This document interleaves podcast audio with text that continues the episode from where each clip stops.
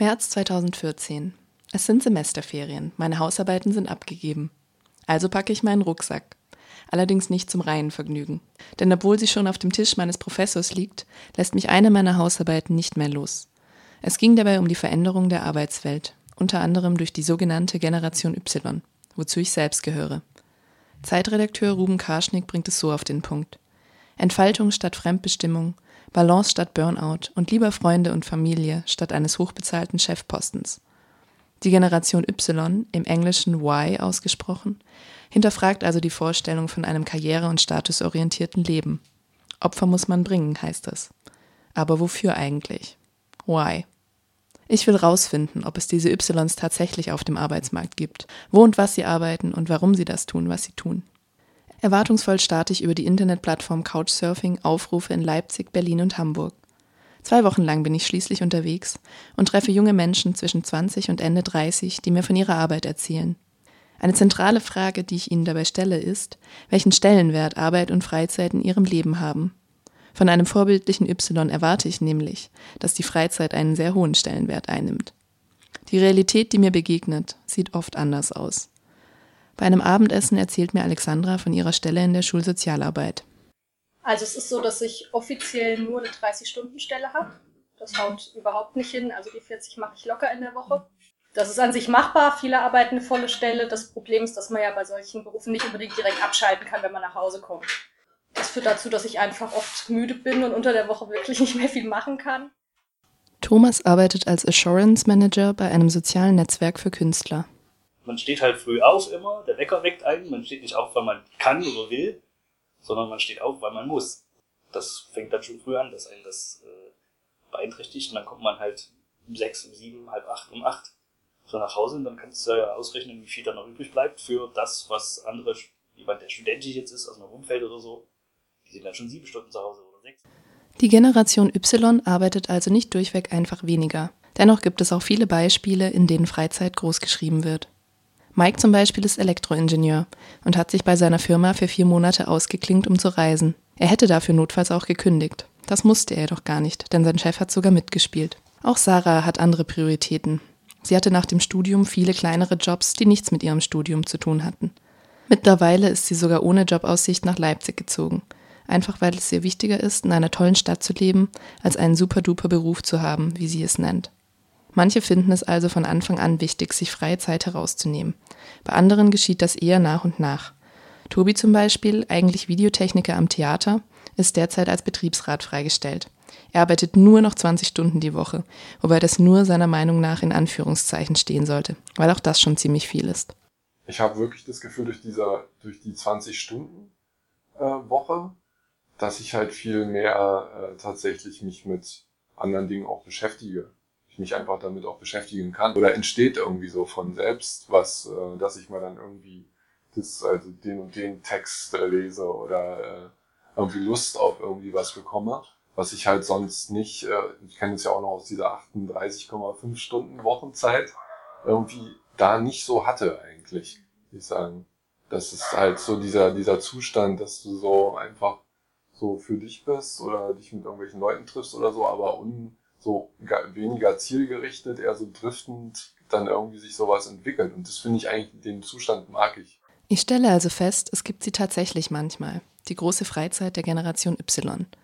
Man kann sie verwirklichen, indem man sich Auszeiten für Reisen gönnt, indem man lieber viele kleine Projekte macht, anstatt einer festen Stelle anzuhängen, oder indem man nur 20 Stunden arbeitet. Oder indem man der Arbeit einfach mental nicht mehr so viel Bedeutung zumisst, so wie Ivo. Er meint, dass es kein Ziel gibt, für das es sich zu arbeiten lohnt dass Arbeit nicht der Kern ist und dass Arbeit oft nur heißt, vor sich selbst davon zu laufen. Aber nicht alle können das so sehen, sei es aus mentalen oder ökonomischen Gründen. Für mich ist das Maß an Freizeit allein aber noch nicht ausschlaggebendes Kriterium. In der Fülle der Entscheidungsmöglichkeiten wird der Generation Y auch nachgesagt, sie suche nach dem Sinn, nach Selbstentfaltung. Ist das so? Ich muss sagen, ich werde in diesem Punkt bei meinen Nachfragen eher enttäuscht. Wenn ich nach dem Grund für die Berufswahl frage, sind die häufigsten Antworten das war spontan, das war eher Zufall. Im Nachhinein hätte ich mich vielleicht anders entschieden. Es war eigentlich die Entscheidung meiner Eltern. Ich bin jetzt hier irgendwie über die und die Ecken gelandet. Ist das vielleicht das Ergebnis zu vieler Möglichkeiten? Sich einfach zufrieden geben, weil Weitersuchen zu anstrengend ist? Einige andere, die ich befragt habe, scheinen dagegen noch auf der Suche nach der Erfüllung zu sein. Es sind meist diejenigen, die keinen mustergültigen Lebenslauf vorzuweisen haben, die ihr Studium wieder abgebrochen und andere verschiedenste Dinge ausprobiert haben. Oder die ihr Studium zwar abgeschlossen, aber danach keine feste Stelle angenommen haben, sondern sich durch viele kleinere Jobs oder Praktika hangeln, so wie Sarah. Ich meine, ich habe jetzt fertig studiert, aber habe halt keinen Beruf und weiß auch eigentlich nicht, was für einen Beruf ich äh, haben will. Und naja, habe dann einfach mal so verschiedene Sachen ausprobiert. Dominik dagegen ist sich seiner Sache ziemlich sicher. Er beginnt bald ein Grafikdesign-Studium, weil es seine Leidenschaft ist. Leidenschaft für das, was man tut, scheint mir in der Generation Y jedoch selten. Kaum jemand, so scheint mir, verbindet inhaltlich etwas mit der Arbeit, das Spaß macht. Es sind vielmehr die strukturellen Aspekte, die den Wohlfühlfaktor ausmachen. Flexible oder geregelte Arbeitszeiten, flache Hierarchien, nette Kollegen und Kolleginnen, eine lockere Atmosphäre sowie Gestaltungsspielräume. Arbeitet die Generation Y also um der Strukturen willen? Sind die Inhalte egal? Irgendwie stieß ich hier mit meinen Nachfragen an eine Grenze.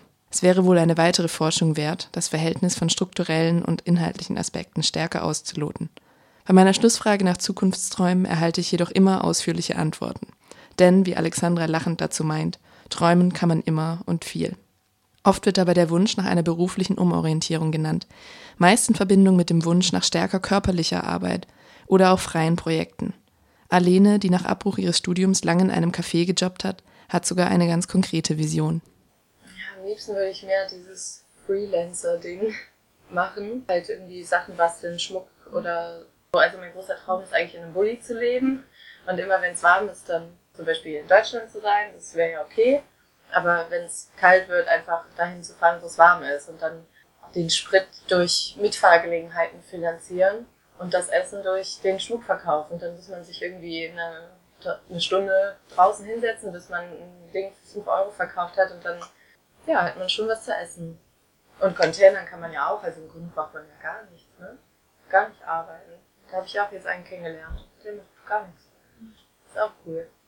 Im Kontrast zu diesen Freelancing-Visionen stehen eher wenig träumerische, vielleicht aber auch realistischere Sichtweisen auf Zukunftsperspektiven. Also ich hoffe, dass ich nicht wir das? ewig an der Stelle hänge. Ja. Das ist im Moment super, aber ich bin äh, gewillt, auch so mich weiterzubilden und würde mich eigentlich gerne selbstständig machen irgendwann. Im Nachhinein hätte ich noch ein bisschen länger studieren sollen, aber Zeit war ich nicht so schlau. Wenn man im Beruf steckt, ist halt schwierig, ne? Mhm. Nochmal dann wirklich eine große Reise zu machen oder sowas. In der Arbeit drin zu stecken, um nicht zu sagen festzustecken, ist das Fazit vieler, die an den Interviews teilgenommen haben und eine feste Stelle haben. Allem Idealismus zum Trotz muss man wohl irgendwie sein Geld verdienen, mitmischen im Wettbewerb. Die Generation Y hat es noch nicht geschafft, ihre Prioritäten gegen die ökonomischen Zwänge zu verteidigen. Darin steckt wohl einerseits eine gewisse Kapitulation für unserem Wirtschaftssystem. Die scheinbar oft wenig politisch motivierten Ys wollen dieses System nicht direkt ändern. Vielmehr scheinen sie eher überzeugt davon, dass man auch in diesem System Schlupflöcher findet, sein eigenes Ding machen kann. Aber andererseits, wer weiß, vielleicht kann das letztendlich tatsächlich in Form einer stillen Revolution eine Änderung der Arbeitswelt bewirken. Womöglich vollzieht sie sich schon schleichend, ohne dass wir es merken. Und obwohl es bis zur Verwirklichung dieser Träume noch ein ganzes Stück Arbeit ist und viele meiner Erwartungen an die sogenannte Generation Y, Generation Y, nicht erfüllt wurden, haben mir die Interviews mit den Anfang 20 bis Ende 30-Jährigen dennoch nicht den Mut geraubt. Jedenfalls haben sie gezeigt, dass man es trotz aller Systemzwänge irgendwie schaffen kann, sich nicht total in der Arbeit zu verlieren, sondern den Blick offen zu halten für das Leben außerhalb und für die Intuition, das Richtige zu tun. ich gehe trotzdem auch jeden Tag auf Arbeit und ich gehe zu jedem Termin und ich mache alles ordentlich so. Aber ich bin nicht mehr, ich stecke da nicht mehr drin.